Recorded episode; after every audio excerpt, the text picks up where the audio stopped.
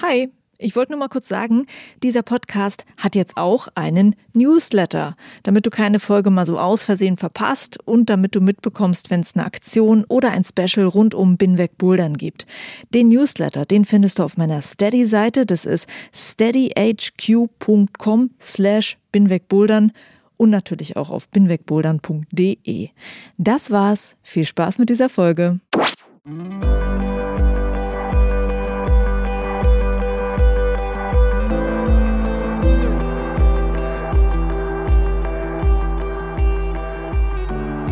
Hi und herzlich willkommen zu Folge 6 von Binweg Bouldern. Juliane Fritz mein Name und ich habe eine wunderschöne Folge jetzt für dich, nach der du sicher noch mehr Bock auf Podcasts haben wirst. Ich stelle dir heute nämlich ein paar meiner Lieblings-Kletter-Podcast-Folgen vor. Warum mache ich das Ganze? Ich habe so bei meinen Freunden gemerkt, die hören jetzt meinen Podcast, einfach weil sie mich kennen und generell haben sie aber gar nicht mal so viel mit Podcasts am Hut und kennen auch gar nicht so viele andere Podcasts. Und das ist ein Umstand, den ich wirklich gerne ändern möchte, weil es gibt so viele großartige Podcasts da draußen und darunter gibt es natürlich auch einige tolle Kletter-Podcasts. Und wenn ich mit dieser Folge nur ein paar von euch noch mehr für Podcasts begeistern kann, dann freue ich mich wie ein kleiner Schneekönig. Und ich werde in dieser Folge kleine Ausschnitte aus meinen Lieblingsfolgen spielen und das sind zum Teil, wie ich finde, wirklich großartige Stücke, die einfach noch mehr gehört werden müssen. Die sind wunderschön, die sind emotional, die sind klug, einfach alles auf einmal. Und was für mich nebenbei noch ganz cool war, ich habe alle diese Podcaster angeschrieben und habe sie gefragt, ob ich einen Ausschnitt aus ihrem Podcast spielen darf. Und damit hatte ich einfach mal einen Grund, den Podcastern, die ich toll finde, persönlich zu sagen, dass sie verdammt cool sind.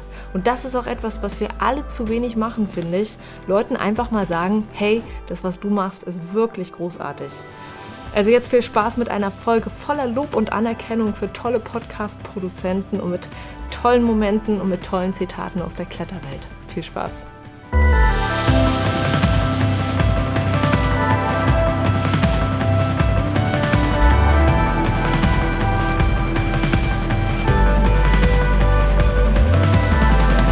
Kletterpodcasts, die ich großartig finde, der erste. Ich mache den Knicks vom Freiklettern-Podcast. Als ich mit der Idee gespielt habe, selbst einen Podcast zu machen, da hatte ich mir schon einige andere Kletterpodcasts angehört und die waren fast alle aus dem englischsprachigen Raum und ich hatte mich gefragt, warum gibt es eigentlich nicht mehr auf Deutsch? Und ich habe dann eine Berliner Kletterin getroffen und mit ihr darüber geredet und die meinte, wieso? Es gibt auch den Freiklettern-Podcast. Tada! Der Freiklettern-Podcast. Dahinter steckt ein Berliner Podcaster namens Martin Schmidt und bei ihm habe ich zum ersten Mal etwas aus der deutschen Kletterszene gehört, abseits von den großen Namen der Szene, die man heute kennt, weil Martin will in seinem Podcast besonders über die Geschichte des Kletterns in Deutschland reden. Und weil ich da ein bisschen was aufzuholen habe, ist das natürlich perfekt. Und die Folge, die ich gerne hervorheben möchte, ist Folge 23, ein Interview mit Michael Diemetz. Und der Mann hat einen besonderen Teil der deutschen Klettergeschichte mitbekommen, und zwar den in der DDR. Du wirst in der Folge super viele Stories aus dieser Zeit hören und eine Stelle in dem Podcast ist mir absolut im Kopf hängen geblieben. Michael Diemetz erzählt über seine erste Reise in die Alpen nach der Wende. Eine Reise also dorthin, wo er lange dachte, dass er niemals einen Fuß dahin setzen wird. Hier dieser wirklich legendäre Teil der Biografie von Michael Diemetz aus dem Freiklettern-Podcast. Ich bin anderthalb Stunden nachdem die Mauer weg war, Bornholmer Brücke über den Strich gesprungen, der die deutsch-deutsche Grenze, was ja schon mal an, an sich pervers ist, dieses Wort, ähm, markierte. Und äh, ich war in West-Berlin in der ersten Nacht und ich war maßlos enttäuscht. Dann war ich am Tag nochmal und ich war immer noch enttäuscht. Dann war ich in Hamburg, ja, da war ich auch enttäuscht. Dann war ich ja im Eid und im allerersten Weg fängt es an zu regnen, wird schmierig wie Seife. Ich komme zwar noch hoch, aber nur in die Glibber. Ich war schon wieder enttäuscht. Ähm, und dann hatte ich noch so einige andere Sachen, wo ich dann aber auch über mich enttäuscht sein konnte. Und dann ging diese Tour durch die Alpen und wir kommen von der Schweiz aus, wo man übrigens unsere Pässe, wir sind wie Schwerstverbrecher behandelt wurden. Die hatten die Schweizer Grenzer, hatten noch nie in ihrem Leben einen DDR-Pass gesehen. Wir, wir hätten auch grüne Männchen vom Mars sein können für die. Die haben uns richtig erstmal festgesetzt Die dachten, die sind falsch, bis sie dann wussten, die sind doch echt. Ähm, von der Schweiz aus dann von Martigny rüber über, ich weiß nicht, wie man ihn ausspricht, Col de la Forclas, rüber nach, nach, nach Argentière und, Argentière und von da runter nach Chamonix und vor uns eine riesige Wolkenwand. Und meine beiden Mitfahrer sagten schon immer, guck mal links, guck mal rechts, guck mal links. Ich sag, Mensch, der da, zweieinhalbtausend war ich schon höher, wäre ich schon zu Fuß selber höher gewesen. In, in Bulgarien habe ich, guck mal, der da, sag ich, na, der hat höchstens 3000, da habe ich im Kaukasus schon viel höhere gesehen. Ich war so maßlos enttäuscht. Jetzt bist du in den Alpen und alles, was du siehst, sind Wolken. Und dann fuhren wir die Serpentinen runter nach Argentière und plötzlich reißen vor uns die Wolken auf. Und ich war gerade Beifahrer. Ich saß auf der Beifahrerseite und vor mir ist eine Wand. Ich musste bis an die Fensterscheibe ranrutschen, um überhaupt bis nach oben zu gucken. Mein Kopf sagte, alles klar, ist die Agüdi drü. Das ist ein fast 4000er, glaube ich, 3997 oder so. Ähm, und die Wand, die du da siehst, die ist 1200 Meter hoch, hat, glaube ich, der alte Gaston Rebofat erst begangen und gehört zu dem schwersten, was die Alpen so zu bieten haben, sagte mein Kopf, weil ich hatte ja hier noch darüber gelesen und es auch im Kopf fotografiert und dieses Wissen da reingemeißelt. Ähm, mein Mund sagte, nee, wa? Es kann doch nicht sein, oder? Und dann habe ich begriffen, was ich da gerade sehe und habe angefangen, wie ein Schlosshund zu heulen zehn Minuten lang Heulkrampf mit dem Kopf unterm Armaturenbrett als auf der Beifahrerseite, habe ich geflennt wie ein kleines Kind. Da habe ich begriffen, was ich gerade sehe, dass die Mauer weg ist und dass ich es eher sehen kann. Unter der Eiger Nordwand, als ich sie gesehen habe, sind mir nochmal die Tränen in die Augen geschossen. Aber da hatte sich das Ganze schon ein bisschen beruhigt. Und die Reise war, ist natürlich unvergesslich. Was für eine schöne Geschichte und wie schön erzählt. Vielen Dank an Martin Schmidt für dieses Interview und für diese Podcast-Folge und vielen Dank natürlich, dass ich einen Ausschnitt daraus spielen durfte. Freiklettern heißt der Podcast. Den Link dazu packe ich dir in die Show Notes. Und wenn du dich auf der Seite vom Freiklettern Podcast umsiehst, dann wird dir auffallen, dass da lange nichts veröffentlicht wurde. Ich habe Martin gefragt, ob er das Projekt aufgegeben hat. Und er hat mir gesagt, dass er aber diesen Sommer wieder loslegen möchte und neue Folgen produzieren wird. Eine wirklich gute Idee.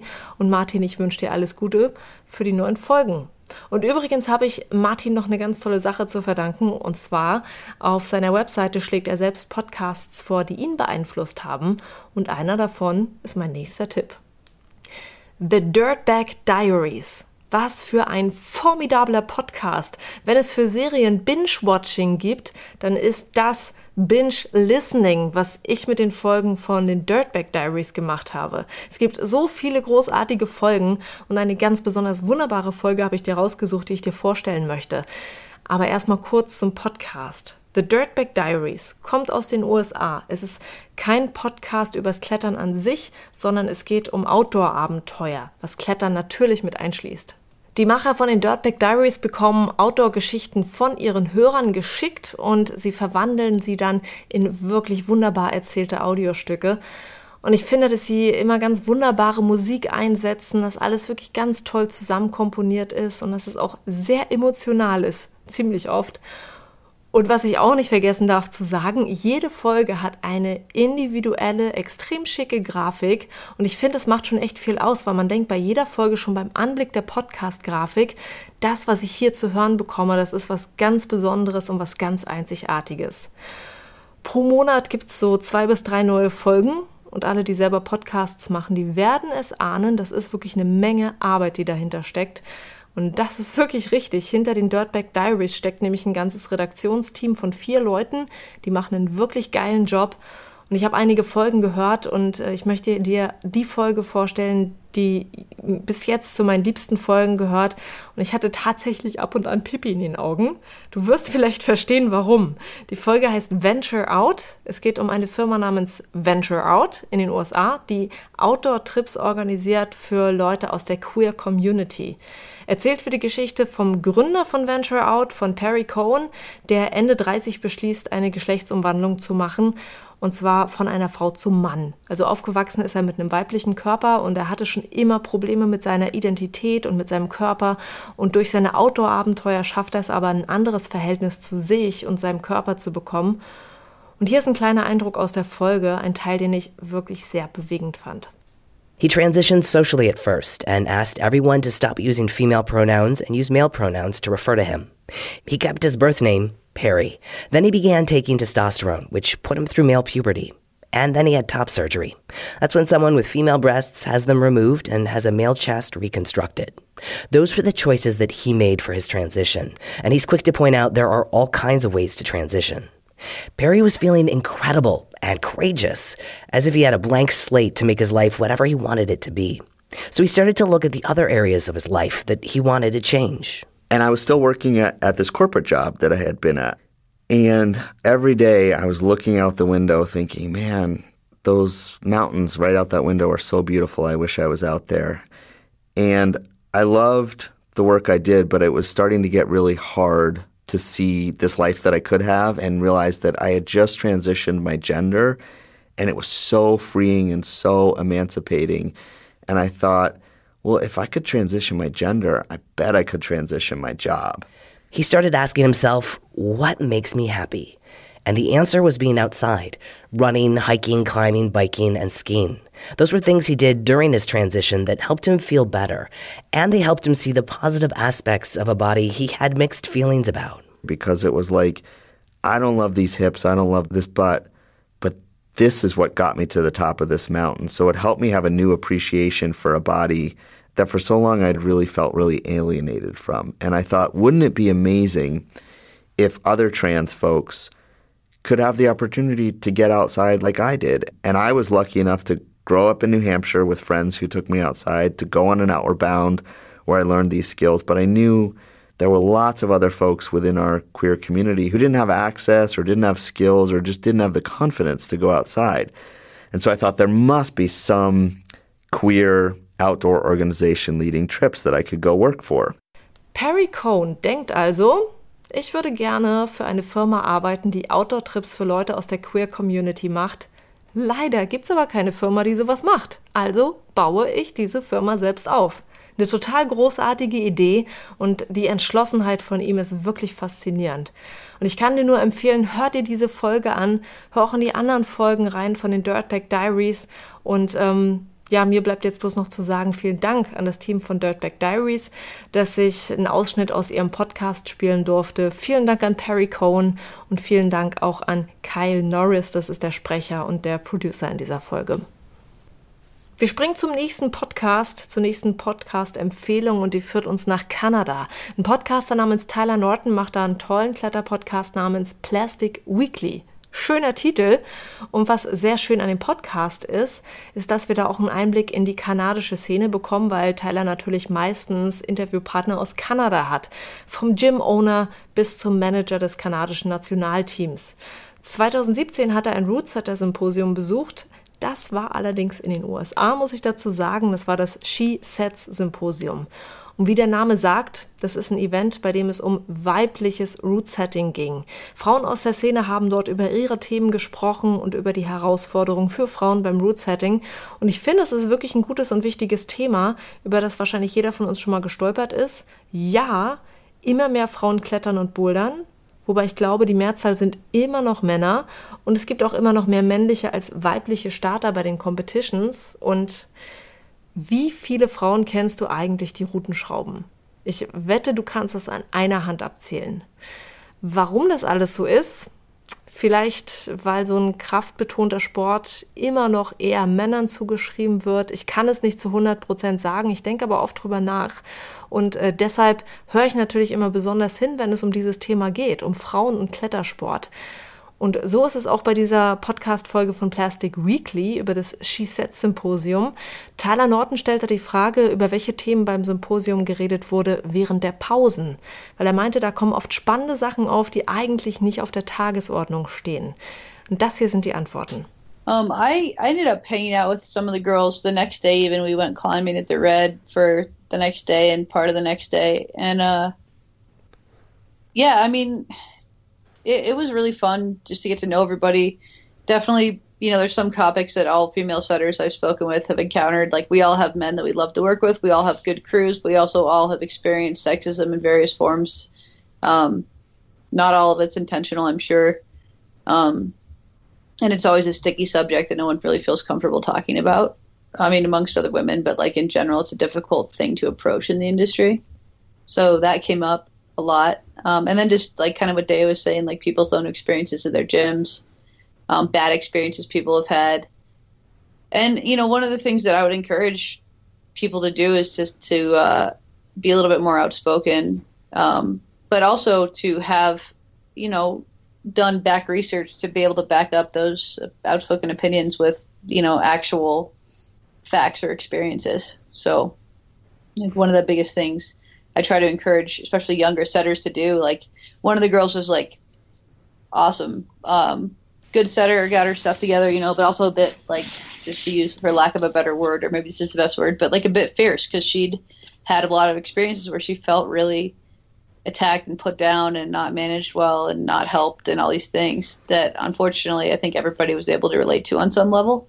Um, and so I definitely encourage, you know, people to find find their their way to work around those things. And it's, it's uh, the sad truth is I don't think that every crew is going to be able to uh, really incorporate a female setter successfully. I mean, it takes for a set for a setting crew to work well with the gym, to work well with the other departments of the gym, to work well with itself, and then you know to have different types of setters on the crew successfully, and not just have it be like a you know kind of a um, dog style hierarchy as far as who's in charge. You have to have a good manager, and so because there's so few trained setters really in the country with management experience, um, it's a lot of gyms are lacking that. So it's still something that's that's forming. And then some of the other girls were head setters at their gym, and that's cool too. I mean, you need both, I think. So yeah, again, rambling.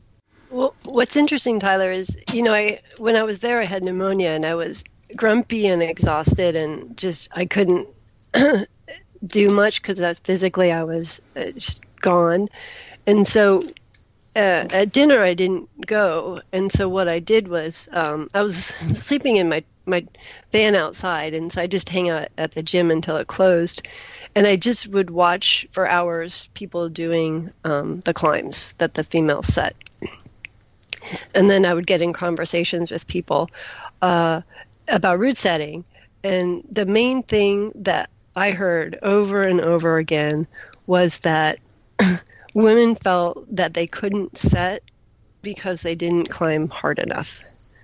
And to me, that that that's frustrating for me to hear um, from from many angles because then you're assuming that because someone's strong they can set, and that everyone knows that that's not true. So. Um, to associate your self worth as a setter with how hard you climb, I think is erroneous, and I really tried to expound upon that with the the women. That it, it's you know it helps to be a strong climber, especially in the forerunning process, but it's not it's not necessary. I think the most important thing is to know movement, and I think that uh, sometimes the physical limitation that a woman setter might have is advantageous to understanding movement and movement setup and just understanding your gym clients. And so it's not necessarily negative if you don't climb hard. Das war ein kleiner Ausschnitt vom Podcast Plastic Weekly aus der Folge über das She-Set Symposium. Das ist ein Zusammentreffen von weiblichen Rootsettern in den USA.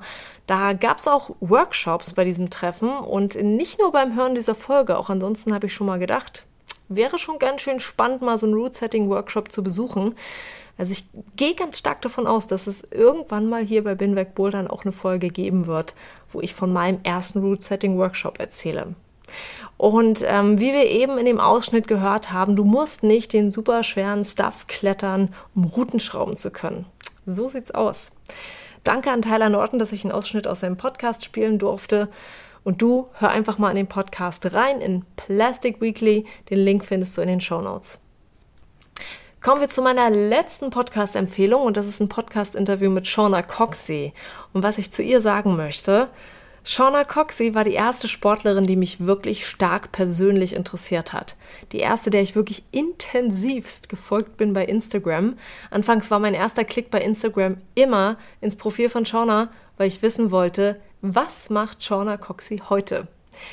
Und es ist jetzt nicht mehr ganz so schlimm, ja. Ich finde inzwischen auch ein paar andere Kletterer toll und genau deshalb frage ich mich inzwischen, warum eigentlich Shauna? Was ist so toll an ihr? Klar, sie gehört zu den Besten der internationalen Kletterelite. Sie steht immer im Fokus, wenn es um internationale Boulderwettbewerbe geht. Aber ich könnte dir nicht sagen, ich mag Shauna, weil sie einen bestimmten Kletterstil so toll beherrscht. Also ich meine zum Beispiel Fanny Gibert. Bei ihr fällt mir sofort ein, dass sie diese unglaubliche Beweglichkeit in der Hüfte hat. Janja Garnbrett die hat diese eigentlich menschenunmögliche Körperspannung und die kann sich bei dynamischen Bewegungen an der Wand halten, wo jeder normale Kletterer rausfliegen würde. Shauna Coxey allerdings, sie hat einfach immer gute Laune. Und man könnte manchmal meinen, das sagen die Kommentatoren bei den Wettbewerben über jeden dritten Kletterer, Gucke mal, der hat es nicht geschafft, aber er lächelt trotzdem. Bei Shauna habe ich immer das Gefühl, dass es wirklich ihre innere Überzeugung ist. Und über genau diese Überzeugung redet sie in einer Podcast-Folge vom Looking Sideways Podcast. Und genau deshalb möchte ich dir diese Folge empfehlen. Vielen Dank an Matt Barr vom Looking Sideways Podcast, dass ich einen kleinen Ausschnitt daraus spielen darf. Hier ist also Shauna Coxey über die Kunst, positiv zu bleiben. Yeah, I don't think I'm very easily stressed. Um, I mean, I can get frustrated and upset that I'm injured, but it kind of lasts for about five minutes max because I don't. Yeah, I don't feel like I have that much time to waste energy being annoyed. Um, you know, it's kind of. I think it, your mindset is a choice how you deal with things, and yeah, I'd rather choose not to be upset and annoyed and just get over it and deal with it. Like crack on. That, I mean, that's that's a pretty rare thing to be able to do though i think. I think people like say that they that they want to do that. Yeah. You know that they mm. they want to com- compartmentalize it almost and say okay i'm going to try and but that's not something that everybody finds easy i don't think. Have you always had that trait? Have you always been able to do that? I think like anything the more you practice the better you get. I've had a lot of injuries. I've had a lot of opportunity to practice coming back from injuries. Um, i think i'm one of those really annoying positive people. Like people will say i think people would think I'm positive, but I think that's definitely a conscious choice that I make. I choose to have a positive outlook on things, and I think anybody can do that if they put enough effort into it and enough practice into it. So, yeah, I mean, it's not something that necessarily comes naturally to me, but I definitely work on it. Yeah, uh, well, I guess it's part and parcel of being a professional athlete as well, isn't it? Like you say, you're going to get injured. It's going exactly, ha- it's yeah. going to happen. And injuries are a blessing in disguise. You know, every injury I've had, I've come back from stronger because I choose to have that outlook and I choose to think about what else I can work on. As soon as you get an injury, your attention has to shift from what you were doing to what you can still be doing. Right. And um, whether that's working on your mindset, on your head game, or you know, you get a finger injury, you start to work on your legs more. You get a lower limb injury, you start to work on your upper body strength more. I think there's always an opportunity to create a new like outlook. So yeah. you always kind of shift your attention, or you can if you want to. Shauna Coxey im Looking Sideways Podcast. Die Folge heißt passenderweise Positivity is a Choice. Und das ist etwas, mit dem ich mich auch mehr und mehr identifizieren kann. Das habe ich auch für mich gelernt. Das Negative, das kommt zu dir. Dafür musst du dich nicht groß anstrengen. Das ist, als wären wir so ein Magnet für negative Gedanken. Eine positive Einstellung, die musst du ganz bewusst pflegen und festhalten. Das musst du tatsächlich trainieren, wie du eine Bewegung beim Klettern trainierst. Und wenn du das dann kannst, dann kannst du es immer wieder abrufen. Dann gehört diese positive Einstellung dir. Und ich fand das wirklich toll, das auch in den Worten von Shauna Coxey wiederzufinden. Und ich kann dir sehr empfehlen, die Folge auch komplett anzuhören. Sie erzählt zum Beispiel auch, wie sie aufgewachsen ist und wie sie beschlossen hat, das Bouldern zu lernen, mit dem Ziel, ich möchte einmal Weltmeisterin im Bouldern werden. Für ein kleines Mädchen ein ziemlich großes Ziel, oder? Es ist ein tolles Interview. Es ist eine tolle Folge vom Looking Sideways Podcast. Der Podcast an sich ist übrigens ein Podcast für Action-Sportarten. Viele Outdoor-Sportler sind auch mit dabei. Also ich denke, du wirst auf jeden Fall ein paar weitere tolle Interviewfolgen auch für dich finden. Den Link zur Folge mit Shauna, den packe ich dir in die Show Notes und alle anderen Episoden, die checkst du am besten selbst. Ich wünsche viel Spaß beim Podcast hören. Das war meine Folge über meine Lieblings-Podcast-Episoden. Zumindest über ein paar davon. Es gibt natürlich noch mehr tolle Kletter-Podcasts. Zum Beispiel Chalk Talk. Der ist auch recht bekannt. Der ist ziemlich gut. Wenn du da noch nicht reingehört hast, dann tu es auf jeden Fall. Den Link, den packe ich dir auch noch in die Show Notes.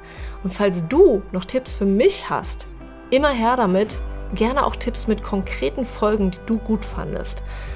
Und ich denke mal, wir haben jetzt alle mehr Futter zum Hören und wir können auch die Zeit, in der wir gerade mal nicht klettern, sinnvoll füllen. Das war es also für heute. Ich freue mich wie immer über Feedback zur Folge oder Feedback zum Podcast allgemein. Bin weg Bouldern kannst du folgen bei Instagram, bei Facebook und bei Twitter. Ich freue mich auch, wenn du eine Rezension bei iTunes schreibst. Und Mundpropaganda hilft natürlich auch. Bis zur nächsten Folge. Viel Spaß dir in der Halle und am Fels. Juliane mein Name und ich bin weg Bouldern.